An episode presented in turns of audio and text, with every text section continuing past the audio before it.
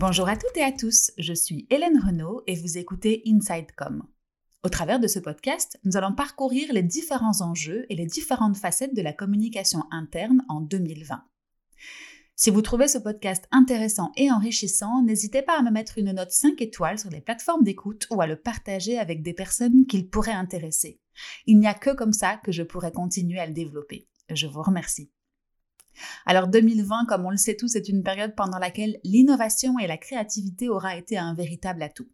Et ce tant dans la vie professionnelle que personnelle. On se souvient tous, pour la petite anecdote, de la fabuleuse compétence que beaucoup ont développée pour le fameux pain à la cocotte en mars et avril dernier. Dans la vie pro, nous devons nous réinventer pour continuer à collaborer du mieux possible. Et cela passe par des moments de convivialité essentiels à la vie de l'entreprise.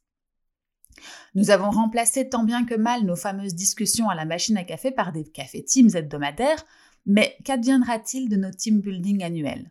Ces moments étaient des occasions de discuter de sujets essentiels, d'intégrer les nouvelles recrues, de réfléchir collectivement à de nouvelles stratégies et directions et surtout d'approfondir les relations entre collègues.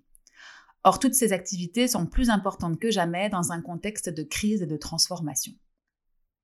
Il n'est pas donc question de les supprimer au risque de voir la culture d'entreprise et le lien social s'amenuiser, mais plutôt de les adapter sans faire l'erreur de transposer ce qui se passait en présentiel dans le monde virtuel. Alors voici aujourd'hui mes 5 idées pour organiser un bon moment inter-équipe. Je commencerai par vous proposer de jouer à un jeu de société en ligne. Vous connaissez le Pictionary par exemple, le concept est simple. Euh, transposé en digital, ça donne une personne qui reçoit un mot à faire deviner et elle tente de le dessiner au moyen de sa souris sur un tableau blanc virtuel. Les autres participants voient en temps réel le dessin et peuvent écrire des propositions dans un chat.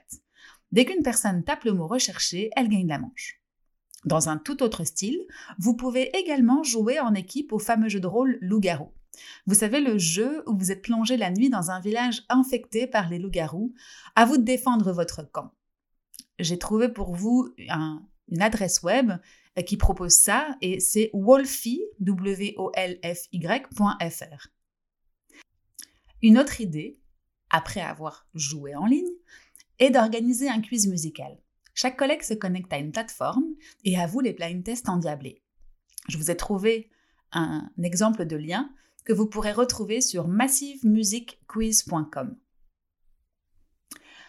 Ma troisième idée, c'est de cuisiner ensemble. L'idée est simple. Choisissez une recette qui fait l'unanimité et testez-la tous ensemble en visio. Et puis ensuite, dégustez.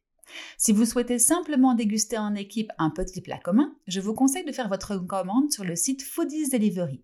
Ça vous permettra d'être livré en même temps d'un même lunch ou petit déjeuner et de pouvoir ensuite échanger sur vos goûts et vos préférences. Vous pourrez retrouver ce nouveau concept sur foodies avec un z.be. Ma quatrième idée sont des séances de yoga virtuelles. De la même manière que la cuisine, l'atelier yoga peut également être une activité d'équipe rassembleuse et apaisante après une journée de boulot bien remplie. Il vous suffira alors de vous connecter à la même chaîne YouTube pour profiter d'un programme commun. Vous verrez, la motivation en groupe est toujours meilleure que seule, même à distance. Ma dernière idée est d'organiser un escape game. L'escape game est une activité prisée par les entreprises pour un bon team building. Elle est appréciée car elle permet de renforcer l'esprit d'équipe entre les collègues.